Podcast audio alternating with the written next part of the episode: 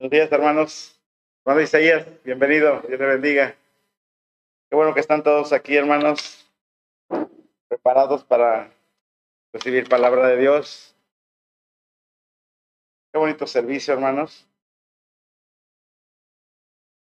Dios habla a través de las acciones de gracias, a través de la oración, a través de los cantos, pero ahora va a hablar a través de su palabra. Yo estoy muy agradecido con Dios, hermanos, aprovechando este privilegio que nos dan, de darle gracias a Dios por la vida de mi esposa. Alrededor de 40 años soportándome y hoy en día, lado, en otras circunstancias más preciosas que es ya como familia de Dios y como hermanos, hermanas en Cristo. Doy gracias a Dios porque sé que es por ella que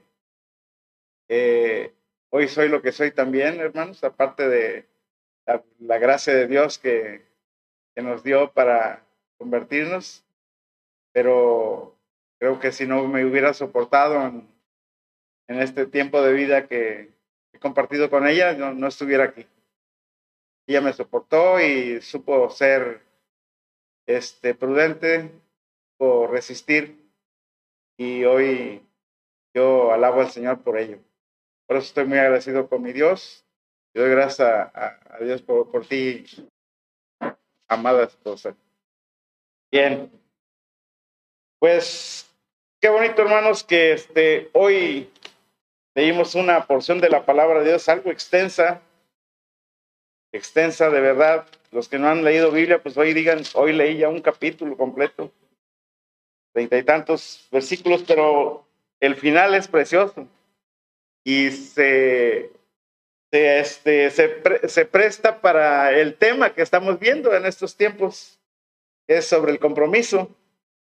Dice la palabra de Dios ahí en el versículo 38, no lo busquen, nada más les voy a leer el versículo 38, dice la Reina Valera 1960, a causa pues de todo esto, nosotros hacemos fiel promesa y la escribimos firmando por nuestros príncipes, por nuestros levitas y por nuestros sacerdotes. Qué bonito el pueblo comprometiéndose, hermanos, comprometiéndose con Dios. Porque ah, el hermano ahorita nos estaba compartiendo, ¿no? Recordar todo lo que hemos pasado, todo lo que hemos pasado y ver este momento, voltear atrás y decir, pues, Pasé el mar, pasé el río, pasé el desierto, pasé tantos problemas y ahora estoy aquí por la gracia de Dios. Hacer compromiso ha sido desde siempre una de las responsabilidades humanas, hermanos, en todos los aspectos de nuestras vidas. Como lo es como matrimonio, como hijos, como familia, como pueblo, como iglesia, en el trabajo, con las leyes. Y el compromiso para con Dios, hermanos, es también una de las responsabilidades muy propias de aquellos que comprendemos las abundantes gracias de Dios en nuestras vidas. Las abundantes gracias de Dios en nuestras vidas. Alguien que vaya a ver a, allá afuera. Ahí en Emías 38, hermanos, tenemos la palabra de un grupo de personas a quien Emías les hizo ver la necesidad de poner en orden su vida en relación para con Dios. Y una vez considerado el reto que les fue propuesto, le respondieron lo siguiente.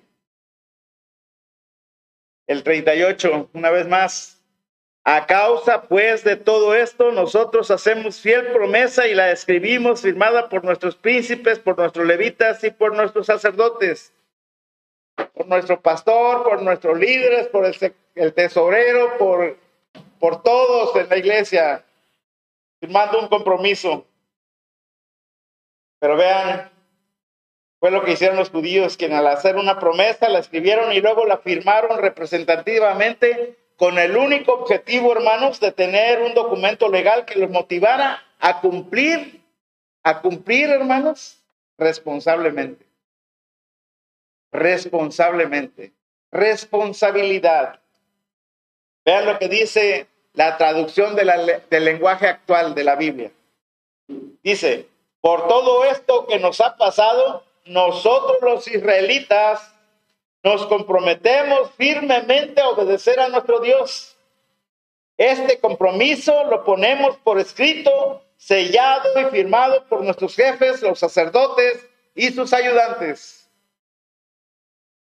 Qué bonito, hermanos. Esto nos deja claro que una responsabilidad del ser humano, y con más razón, hermanos, que uno que se declara y considera creyente de Dios, es estar comprometido con toda firmeza a obedecer a Dios, sea que haya un documento legalmente firmado o aún si no hubiera una firma de por medio, que hay un compromiso con Dios.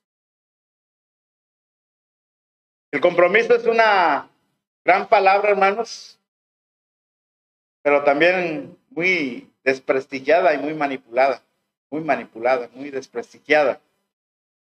Hacer compromiso, hermanos, ha sido desde siempre una de las responsabilidades humanas en todos los aspectos de tu vida y de mi vida. Como ya lo dijimos, ¿verdad?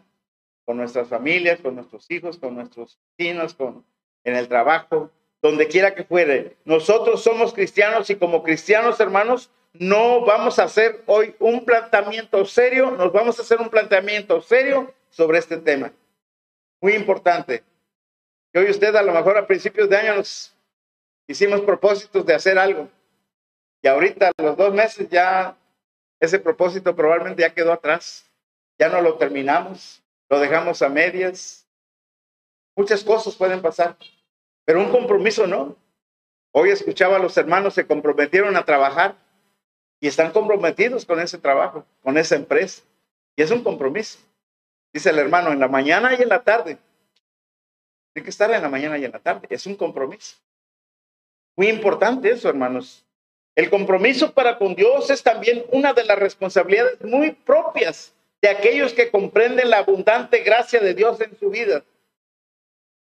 Dios me ha dado muchos beneficios en mi vida, hermanos.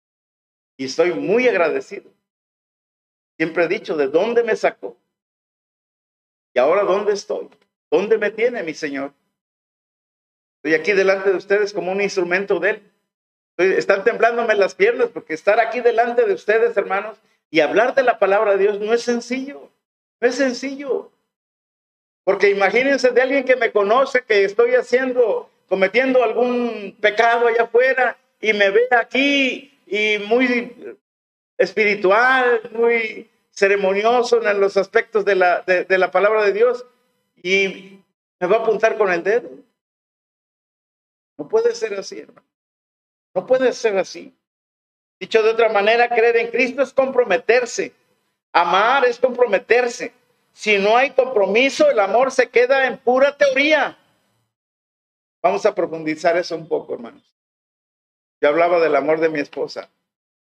Quizás al principio fue un enamoramiento muy superficial, pero no conocía a profundidad lo que es verdaderamente el amor. No lo conocía, hermano. Lo empecé a conocer hace 23 años. Hace 23 años empecé a conocer lo que es el verdadero amor. Y hoy, hoy, hermanos, es otro panorama con respecto al amor en mi matrimonio y le doy gracias a Dios por ello. ¿Qué es el compromiso para ti, hermano? ¿Qué es el compromiso cristiano? Porque de eso se trata, venir a aprender, a entender cómo, de qué manera estamos comprometidos con Dios. Nada más de venir y sentarnos y escuchar la palabra de Dios y luego salir. Creo que no. ¿Cómo se puede descubrir lo que Dios quiere de cada uno de nosotros? ¿Cómo lo podemos descubrir? Siempre lo hemos dicho, leyendo la palabra, asistiendo a los servicios, la predicación, la enseñanza, las acciones de gracias. En fin, es un, es un cúmulo de, de, de enseñanza, hermanos, que en la calle no nos las van a dar. No las vamos a aprender en la calle. La palabra compromiso, hermanos, es sinónimo de obligación y responsabilidad. Obligación y responsabilidad. El cristiano también tiene sus compromisos, algunas difíciles de cumplir, ¿no es cierto? Algunas difíciles de cumplir. Estamos llamados a vivir el estilo de vida de Jesús y a ser sus testigos anunciándolo en hechos y palabra, ahí donde vivamos. Somos testigos de Jesús y tenemos que anunciar los hechos de Jesús. Uno se preguntará, ah, qué tremendo, ¿no? Ser como Jesús. Pero eso es lo, ese es el propósito de Dios. Llegar a ser como nuestro Señor Jesucristo. El solo hecho, hermanos, de mirar a través de sus ojos de Jesús sería un gran avance para nuestras vidas cristianas. Ver cómo miraba Jesús, con compasión, dice la palabra de Dios. Cuando aquellos no tenían pastor quien los dirigiera. Estaban sin pastor, dice, las ovejas. Y miraba con compasión a eh, Jesús a ellos. Igual nosotros, al inconverso debemos de verlo con compasión, hermano. Vemos que hay gente mala, hay gente mala. Este mundo es, es de maldad. Estamos bajo el maligno.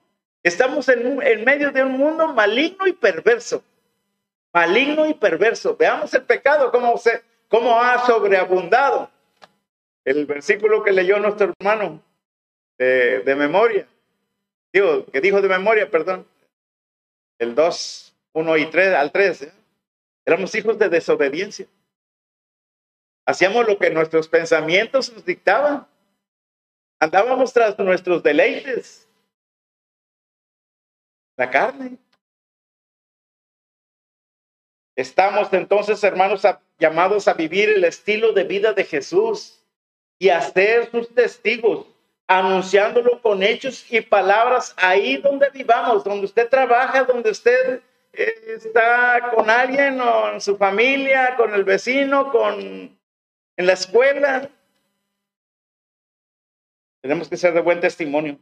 La misión del cristiano no es tanto el hacer como el ser. Y no es algo externo, sino afecta el interior. Afecta el interior. Quiero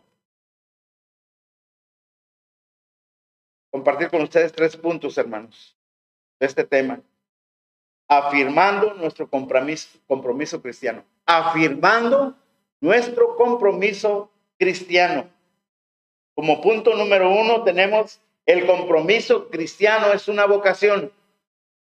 Como punto número dos, el compromiso se vive en comunión. Como punto número tres, el compromiso cristiano se manifiesta en el testimonio. Repito, el tema es afirmando nuestro compromiso cristiano. El compromiso cristiano es una vocación, es un llamado. Número uno, el compromiso se vive en comunión, en el pueblo de Dios, en la iglesia.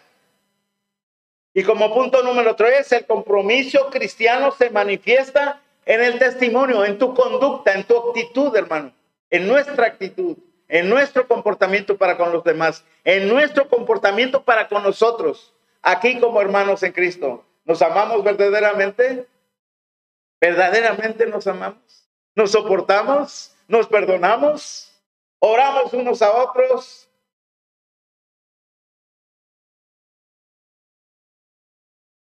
¿Qué dice Efesios 4.1, hermana Grecia, por favor? Efesios 4.1.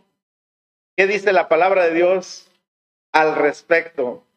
en el, el compromiso cristiano es una vocación. ¿Qué dice la palabra de Dios ahí en Efesios capítulo 4, versículo 1, hermana Grecia? Señor, os ruego que andéis como es digno de la vocación con que fuisteis llamados.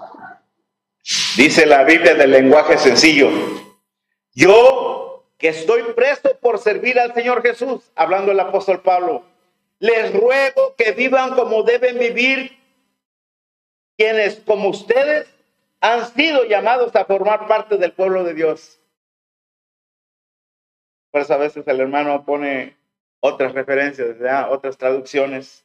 Yo, dice el apóstol Pablo, que estoy preso por servir al Señor, les ruego que vivan como deben vivir quienes como ustedes, como nosotros, hemos sido llamados a formar parte del pueblo de Dios. Debemos de, vivir, hermanos, de una manera adecuada, como el Señor quiere. Todos los cristianos estamos llamados a comprometernos. Esta es la gran vocación del cristiano, el gran llamado, estar comprometidos con Dios, no con el líder, no con el pastor, no con el tesorero, no con el hermano Juan, no hermanos, es con Dios. Yo no vengo aquí por ustedes, yo vengo a escuchar palabra de Dios, vengo a glorificar al Señor, vengo a ver al Rey de Gloria. Y de paso, a mis hermanos que forman parte de, este, de esta iglesia. Pero primeramente a mi Rey de Gloria, hermanos, a mi Señor, el que venció la muerte y el pecado. A ese es al que venimos a darle tributo, a exaltar su nombre, a enaltecerlo. Por eso debe, debemos de estar siempre pensando en el Señor Jesús, nuestro Señor Jesucristo. Todos los cristianos entonces, hermanos, estamos llamados a comprometernos. Esta es la gran vocación del cristiano, estar comprometido con Dios. En esta línea, todas las personas cristianas debemos tomar esta postura ante la necesidad que existe. ¿Cómo está viviendo hoy este mundo, hermanos? No os amoldéis a este mundo, dice el apóstol Pablo, No nos a este mundo. No nos hagamos a este mundo. No hagamos lo que este mundo hace. Somos diferentes. Tiene que ver con el estilo de vida cristiano, cómo vive este y qué hace. ¿Cómo vivo yo y qué hago? Dice el hermano Paul Washer que si tuviéramos un, un este, una cámara todo el día, de todo lo que hacemos en todo el día, y la revisáramos, viéramos qué haríamos, hermanos. Nos daríamos cuenta qué es lo que no le agradaría a Dios de lo que hacemos. Cuando nos enojamos, cuando escondemos algo, cuando esto, cuando el otro. ¿Cuántas cosas no pasan en nuestras vidas, hermanos? No es fácil la vida cristiana. Nadie te ha dicho que es, que es fácil. Ni la misma Biblia. Ahí está el pueblo de, Dios, los judíos. Todo lo que vieron, los milagros, las señales, los prodigios, todo lo que vieron en esos tiempos, hermanos. 40 años. Y no se les gastó el zapato, dice la palabra de Dios. La ropa. 40 años. Y después andaban murmurando, quejándose, queriendo regresar a lo, a lo mismo, perdón. Y a veces hay quienes desean eso. Yo, los, yo, lo, yo, lo, yo lo experimenté. Querer volver a ser lo que antes era. Fíjense nada más. No andar en la carne y no en el espíritu.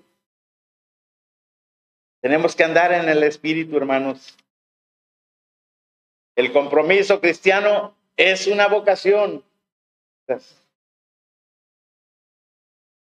Dios nos ha escogido para ser los representantes de Cristo en la tierra. A la luz de esta verdad, Pablo nos desafía a tener vidas dignas al llamado que hemos recibido.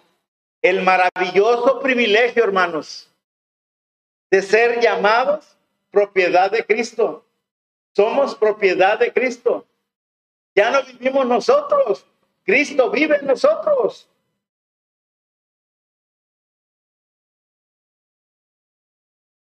Esto incluye, por eso le digo lo que dijo el hermano este, Albert hace un momento.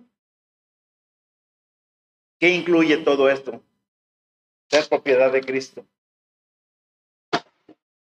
Perdón. Ay, déjelo, hermano. Gracias. incluye ser humilde, Gracias, hermano. Ser gentil, ser paciente, ser comprensivo, ser pacificador. La gente observa tu vida y mi vida, hermanos. Puede ver a Cristo en usted y en mí, las personas que no conocen de Dios, las personas que no conocen de la palabra de Dios, las personas que no se conocen a nuestro Redentor y Salvador. ¿Creen ustedes que ellos ven en nosotros eso? ¿Ver a Cristo en nuestra conducta, en nuestras mentes, en nuestros corazones? Que también cumplimos como representantes de Él. La Biblia dice que somos embajadores en este mundo, representantes de Él en este mundo. Que también cumplimos ese encargo, hermanos. ¿Verdaderamente lo estamos cumpliendo? ¿Verdaderamente?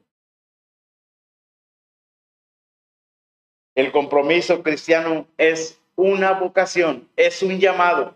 Pero también, hermanos, el compromiso se vive en comunión. Se vive en comunión. Vayamos a Hechos capítulo 2, versículo 42.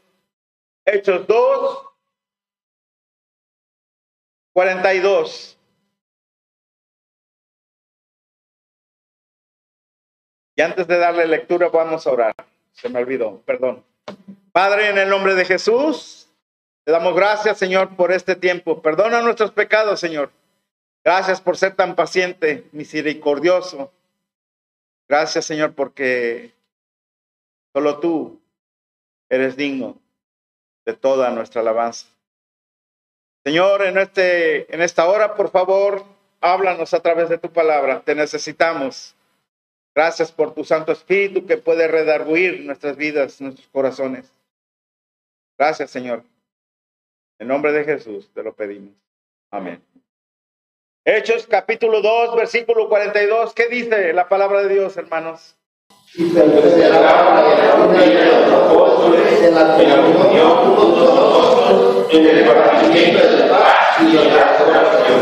Amén, gracias a Dios.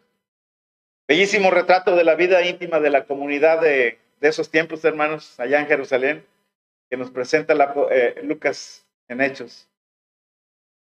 El Espíritu los facultaba, hermanos, los unía y les daba una fraternidad hermosa, una hermandad incomparable. Todos los días se reunían, todos los días. Imagínense nada más, todos los días a orar, a compartir los alimentos, a recibir enseñanza. Todos los días. Imagínense que Masai fuera así, todos los días viniéramos aquí. Todos los días, todos los días, de 7 a de 10 a 11 o a 12 del día. Todos los días. Qué difícil, ¿no es cierto? Que han cambiado, este mundo ha cambiado. Las vidas han cambiado, hermanos. Hoy trabaja el hombre y la mujer.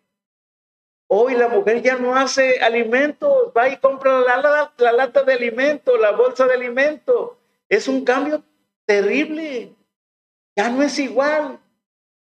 Si uno va todavía a un ranchito, yo fui hace poco al, al, rancho de mi, de, mi, de mi mamá, donde ya hay luz, pero se duermen a las 8 de la noche, 9 de la noche ya están durmiendo.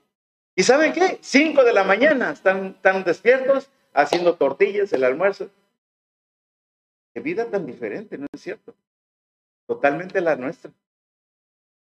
A veces no nos paramos a las 8, 9, a las 10.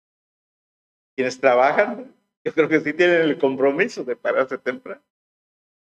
Pero ha cambiado nuestras vidas. Mucho, mucho. Entonces tenemos que seguir ciertos lineamientos, hermanos, para no perder esta, estos propósitos que tiene el Señor y nuestros compromisos para con Él. El compromiso se vive en comunión. El compromiso, la vocación cristiana, hermanos, tu llamamiento y mi llamamiento la propone el Señor a favor de la iglesia. No es para que estemos en nuestras casas los domingos. No es para eso. es para venir y reunirse como iglesia, como cuerpo de Cristo, para escuchar la palabra, para glorificar a nuestro Señor, para aprender de Él, para hacer compañerismo, para dar lectura, para orar, para saludarnos, para amarnos, para que haya más unidad. Cada domingo sea más firme y más hay. Cada domingo más y más y más firme. Que nos abracemos con verdadera sinceridad, con verdadero amor. Que platiquemos con verdadero, de verdad, en verdad, de corazón, abriendo nuestros corazones. Qué bonito es eso, hermanos, que en una iglesia tengamos ese privilegio de, reunirnos. Los cristianos y la iglesia, hermanos, debemos ser ejemplo de comunión entre los hombres. Imagínense el inconverso que pasa ahí y que entre nosotros estemos discutiendo allá afuera. ¿Qué ejemplo? Seríamos de mal testimonio. Totalmente. De mal testimonio. No seríamos ejemplo, hermanos. Seríamos apuntados con el dedo una y otra vez, una y otra vez. Recuerdo un hermano en Puebla cuando apenas empezaba, y fíjense cómo es como uno va aprendiendo a veces. ¿eh? Iba yo con él en su carro y de repente se le atraviesa un carro y empieza a, este, a, externar palabras, no, no groseras tanto, pero es mi hermano cristiano. Era muy crítico yo cuando empecé. Porque quería que todo fuera la perfección. ¿eh? No, hermanos. Fácil. Pero el tiempo, hermanos, lo va moldando, lo va moldando. Vas, vas, vas siendo, vas, estás siendo convencido, ¿no? Por la misma palabra de Dios. Firmes en sus convicciones del por qué debemos cambiar. Comunidad y comunión son dos actitudes que el cristiano debe llevar siempre consigo. Solo desde esta actitud de vivir en comunión y solidaridad es posible hacer frente al individualismo, a la intolerancia o al enfrentamiento. Y eso es lo que existe en la iglesia. ¿eh? Muchas veces. Yo doy gracias a Dios por quienes son profesionistas aquí. Que no se sientan porque uno les dice hermano nada más, sino les, se dirige uno a ellos como, como como su profesión. Y me agrada que me digan Juan, la verdad. Me agrada. Me encanta. Me siento más identificado. Cuando me dice alguien de mi, profesión, como que me, me, siento, no sé, no me siento bien. Entonces es algo que importante en, la vida nuestra. Ser sencillos, humildes, es la palabra de, el, perdón, todos somos iguales. No hay excepción. No hay excepción de personas. Delante de los ojos de Dios. El compromiso se vive en comunión entonces, hermanos. En comunión. Pero también, hermanos, el compromiso cristiano se manifiesta en el testimonio. Vayamos allá a Mateo capítulo 5, versículo 16. Capítulo 5, versículo 16. ¿Qué dice la palabra de Dios, hermano, hermano Isaías? Mateo capítulo 5, versículo 16.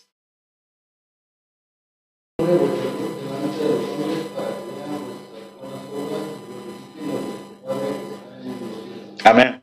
Miren lo que dice la Biblia del lenguaje sencillo.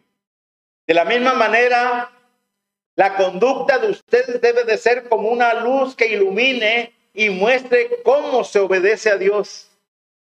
Hagan buenas acciones, así las demás las verán y alabarán a Dios, nuestro Padre que está en los cielos. Qué bonita traducción. Se lo voy a repetir. De la misma manera, la conducta de ustedes debe de ser como una luz que ilumine y muestre cómo se obedece a Dios. Hagan buenas acciones Así los demás las verán y alabarán a Dios, nuestro Padre que está en el cielo. Yo quisiera a veces conocer la, el pensamiento de la persona que antes me conoció y hoy me conoce. He escuchado algunas de ellas. Oh, Juan, ¿cómo has cambiado? Algunos no les miento, piensan que soy pastor. Han dicho, me han dicho, ah, ah, tú eres el pastor ahora. No, digo Dios, soy un diácono insignificante en el cuerpo de Cristo, pero por la gracia de Él nos ha exaltado. Entonces, hermanos, tenemos que tener ese compromiso que se manifiesta en nuestro testimonio. Hoy día existe una gran desconfianza hacia las instituciones, hacia la iglesia. ¿No es cierto? Ay, va puro hipócrita. Muy chismosos. No esto, no el otro. Así luego nos tildan, hermanos. Pero ¿por qué ven otras iglesias? Hay muchas denominaciones. Y la forma de gobierno y sus formas de conducirse son diferentes. En Estados Unidos, que yo sepa, hay lugares iglesias bautistas que tienen lugar donde ir a fumar un cigarro. Y cosa que para nosotros lo, vemos mal, ¿no es cierto? Y esa es una cruda realidad que se está presentando en muchas, en muchas iglesias bautistas. Hay iglesias bautistas de liberales, algo así, tienen su nombre, pero están tergiversando la palabra, hermanos. Tergiversando la palabra. Y yo no fumo es porque es el cuerpo de nosotros, hermanos. Templo del Espíritu Santo. Fíjense nada más, nada más con eso. Imagínense, de la tercera personalidad del Señor. ¿no? Es el templo del Espíritu Santo nuestro cuerpo. Hoy día existe entonces una gran desconfianza hacia las instituciones y hacia la iglesia. Las palabras se las lleva el viento, pero los hechos permanecen y dan testimonio de la labor de la iglesia. Si hay algo importante en una iglesia, hermanos, del que ve de allá afuera para acá, es la forma de cómo nos conducimos. Yo estoy seguro que habrá gente que pasa ahí y escucha los cantos, hermanos. Muchos se les ha de llamar la atención. Recuerdo de un hombre que, que no quería ir a, a, la iglesia, le invitaban y le invitaban, y ya su, su, su, esposa había asistido, ya, ya empezaba a asistir, y entonces un día dice que le preguntó al pastor que pasaba por ahí, dice, oye, ¿sí qué hacen ahí dentro de la iglesia? ¿Qué hacen? ¿Qué hacemos dentro de la iglesia? Si supieran, ¿verdad? Quienes conocemos de qué manera podemos nosotros adorar a nuestro Dios. Hay cristianos solo de nombre. Desde luego que a esto les falta mucho para hacer, para mostrar que son cristianos, porque el auténtico cristiano se manifiesta en la vida diaria. Fe y testimonio deben de ir juntos. Hermano, tú dentro de la iglesia y fuera de la iglesia debes de comportarte como un buen cristiano. Como un buen cristiano. La vez pasada creo que comentamos, si estoy en la escuela, soy, soy un estudiante cristiano. Si soy ingeniero, soy un ingeniero cristiano. Si soy maestro, soy un maestro cristiano. Si soy médico, soy cristiano. Somos cristianos y tenemos que tener ese, ese, esa responsabilidad, ese compromiso delante de Dios de, de mostrarnos delante de los demás como eso, como hijos de Dios. Hay cristianos solo de nombres que usan el cliché, ¿no? De ser cristianos. Conozco a varios jóvenes en Monterrey que se dicen cristianos y la verdad no lo parecen cuando salen de la iglesia. Qué, tremendo es eso. ¿Qué impacto es para la iglesia, hermanos? Para la iglesia. Porque luego no hablan del, del, del, del hermano, hablan de la iglesia. Ahí van estos jóvenes.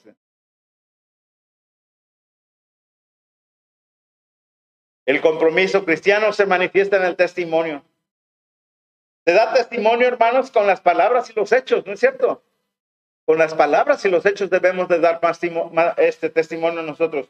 Vivimos en una cultura envuelta en superficialidades y harta de palabras. La tendencia general es vivir presente y revitalizarlo todo. No nos fiamos de las palabras ni de las promesas, solamente aceptamos testimonios vivos y coherentes. Así, ser testigo del Evangelio significa vivir el Evangelio coherentemente de manera que los hechos confirmen las palabras. Si yo soy hijo de Dios, hermano, hermana, tengo que comportarme de la manera más justa, más recta, más temerosa delante de los demás. Porque yo sé que hay un Dios que me ve. Hay un Dios que me ve. Temor a que me apunten con el dedo. Temor a que hablen de mi iglesia. Temor a que hablen de mi pastor. Temor a que a toda la comunidad, mi iglesia. Porque desafortunadamente sucede, hermanos. La iglesia debe ser misionera también mediante la palabra y los hechos. Con la palabra se anuncia la salvación, con los hechos se certifica la validez y el mensaje. Muy importante. Recuerdo cuando empezamos a ir a Zacatlán, hermanos. empezaron a, a, ver este, murmuraciones de que supieron que éramos médicos y que íbamos por órganos. De verdad, que íbamos por a, a, a, este, a, ver allá personas para que nos donaran o les robáramos los órganos. Y saben a lo que llegó el pastor, no sé si lo recuerden, quienes, hemos, quienes fuimos en ese tiempo. El pastor nos, nos aconsejó que lleváramos nuestro acta de matrimonio, nuestra acta de nacimiento, nuestras credenciales, para que corroborara quiénes éramos los que íbamos. Y así sucede, hermanos. Hoy la gente ya no, ya no, ya desconfía de todo. Y con justa razón, todo lo que está sucediendo. Estamos viviendo tiempos peligrosos, muy peligrosos, demasiado peligrosos, hermanos. Y a veces hasta dentro de nuestra misma familia sucede. ¿eh? Dentro de nuestra misma familia sucede. No hablo por los cristianos, pero hablo por la familia inconversa, que después el niño quiere este, demandar algo que le está haciendo el familiar y la madre o el padre no le cree. Es tremendo. Tremendo, hermanos. Cuidémonos. Vivimos entonces en una cultura envuelta de superficialidades y harta de palabras. Así ser testigo del Evangelio significa vivir ese Evangelio. La iglesia debe de ser misionera mediante la palabra y los hechos. Quiero compartirle tres tipos de compromiso cristiano. Un compromiso personal, un compromiso con mi iglesia y un compromiso con Dios. Un compromiso personal, un compromiso con mi iglesia y un compromiso con Dios. Gálatas 2.20. Compromiso personal. Gálatas 2.20. ¿Qué dice la palabra? Ahí en los Gálatas la carta a los Gálatas, capítulo 2, versículo 20. ¿Qué dice Pablo a los Gálatas? Hermano Oscar. Gálatas 2, 20.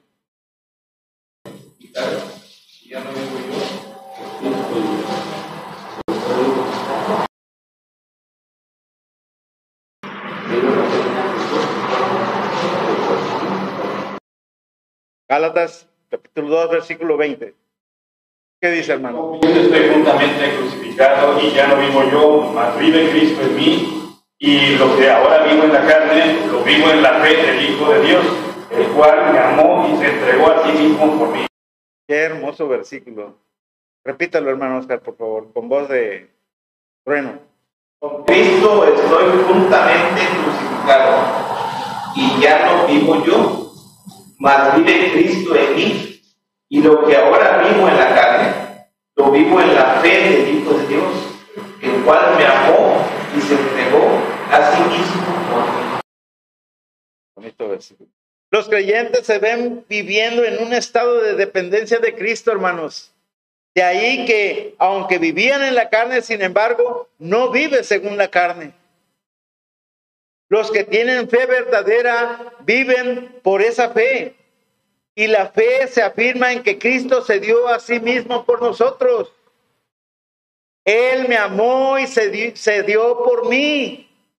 Porque creer en Cristo crucificado no solo es creer que fue crucificado, sino también creer que estoy juntamente crucificado con Él.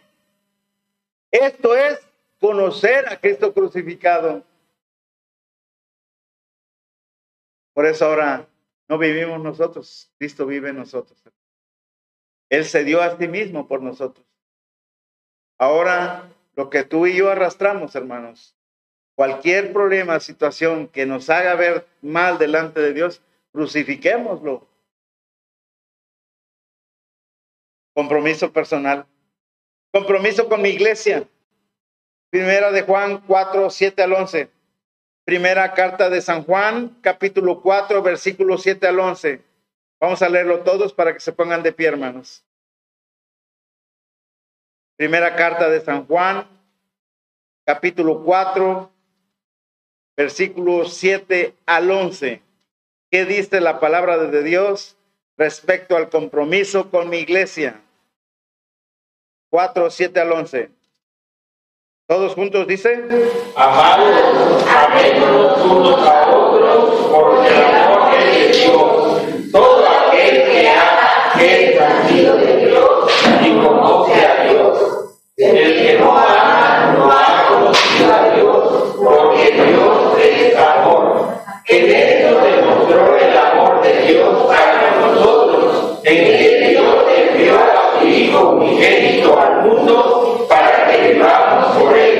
En esto consiste el amor, no en que nosotros hayamos amado a Dios, sino que Él nos amó a nosotros y envió a su Hijo por nuestro pecado. Amados, si Dios nos ha amado así, debemos también nosotros amarnos unos a otros. Amén. Puedes sentarse.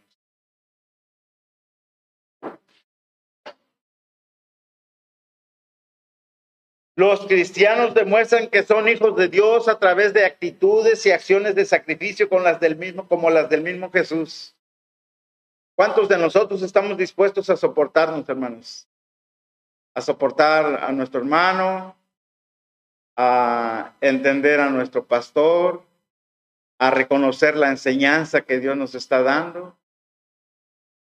¿Alguna vez has salido de aquí inquieto, incómodo, molesto por lo que se haya predicado? ¿Alguna vez ha ido de aquí molesto, herido por lo que dijo el hermano? ¿Se haya salido enojado porque no le dio la mano el hermano? Son situaciones que vivimos, hermano, que se viven en las iglesias. Yo espero que nuestra iglesia no suceda eso. Y si se está sucediendo, que empecemos a entender los compromisos que tenemos para con Dios. Este es uno de ellos. Dice la Biblia del lenguaje sencillo. El que me obedece y hace lo que yo mando, estoy con el compromiso con, con, con mi iglesia, perdón. Los cristianos demuestran que son hijos de Dios a través de actitudes y acciones de sacrificio, como las del, del mismo Jesús. Entendamos entonces eso, hermanos.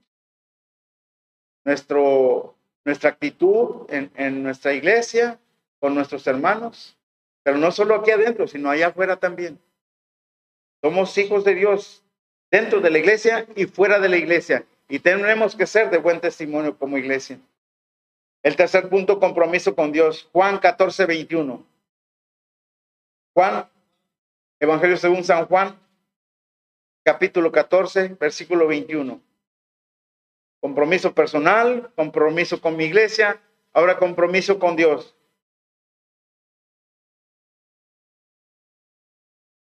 Hermana Rocío. y los guarda, ese es el que me ama. El que me ama será amado por mi Padre, y yo le amaré y me manifestaré a él. Dice la Biblia del lenguaje sencillo, el que me obedece y hace lo que yo mando, demuestra que me aman de verdad. Al que me ame así, mi Padre lo amará y yo también lo amaré y le mostraré cómo soy en realidad. El que me obedece y hace lo que yo mando, demuestra que me ama en verdad. En, verdad. Si Jesucristo nos amó, nosotros debemos de amar. yo creo que es uno de los puntos más altos de, en nuestra vida cristiana. Amarnos, amarnos, amarnos verdaderamente. Amaos unos a otros, dice la palabra de Dios. Tenemos que hacerlo, hermanos. Pero ¿qué pasa? ¿Por qué no todos se comprometen con Cristo, hermanos? ¿Qué es lo que está sucediendo? ¿Por qué no hay un compromiso verdadero, genuino, transparente, verdadero? Porque no todos valoran el privilegio de servir a Cristo. Lo toman como algo que no es importante. Son más importantes sus cosas que las de Dios. Y a veces es cierto. A veces es. Son más importantes otras cosas que asistir a la iglesia.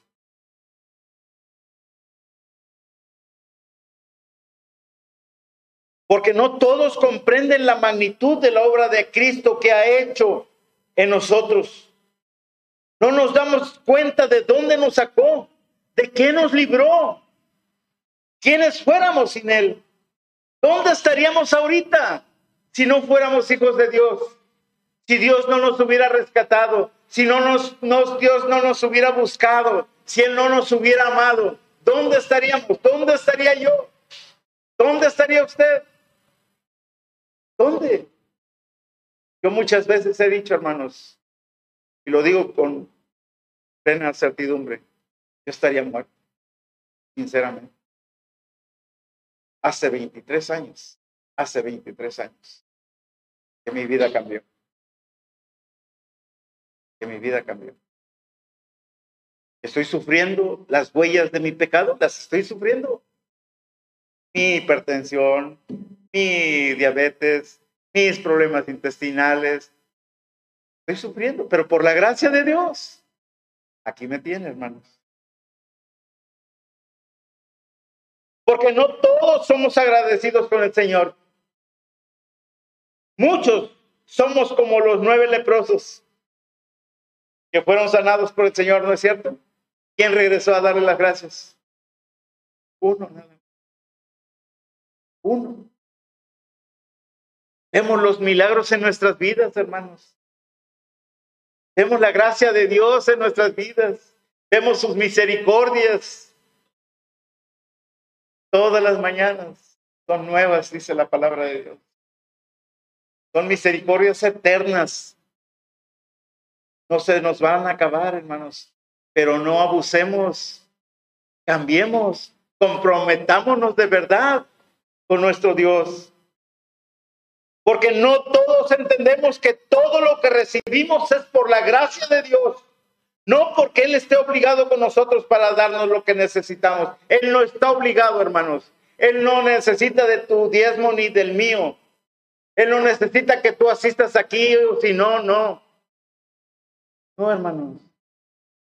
Estamos aquí porque vemos a un Dios justo y recto, a un Dios que nos amó aún a pesar de lo que éramos.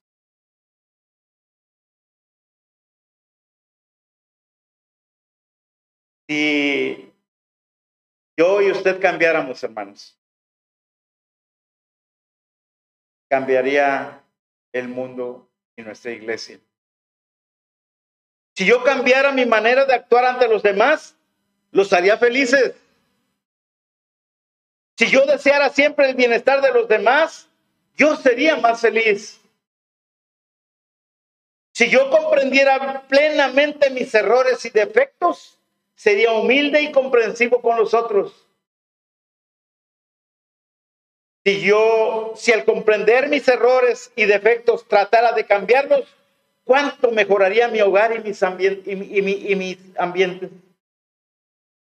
Si yo cambiara al tener más por el ser más, ¿cuánto más dichoso sería? Si yo cambiara de ser yo a ser nosotros, comenzaría la civilización del amor. Si yo siguiera decididamente a Jesús y su evangelio, comenzaría a vivir la verdadera felicidad. Si yo amara en serio a los demás, ellos cambiarían. Si yo cambiara mi manera de pensar hacia los otros, los comprendería. Si yo aceptara a todos como son, sufriría menos. Si yo criticara menos y elogiara más, ¿cuántas almas ganaría? Si yo encontrara lo positivo en todos, ¿con qué alegría los trataría? Oh, amados hermanos, nuestras vidas cristianas siempre va a ser una lucha, una lucha tremenda. Pero regocijémonos en su palabra, hermanos. Vamos a encontrar consuelo en ella. Vamos a entender el verdadero propósito de Dios para contigo y para conmigo. El rey David decía, cumple tu propósito en mí. Y eso es lo que debemos de pedir a nuestro Dios, que cumpla su propósito en nosotros y nosotros nuestro compromiso con Él. Vamos a orar. Hermano Oscar, por favor.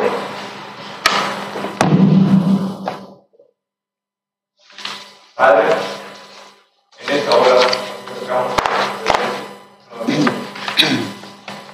a darle las gracias. Amén, hermano. No deberíamos.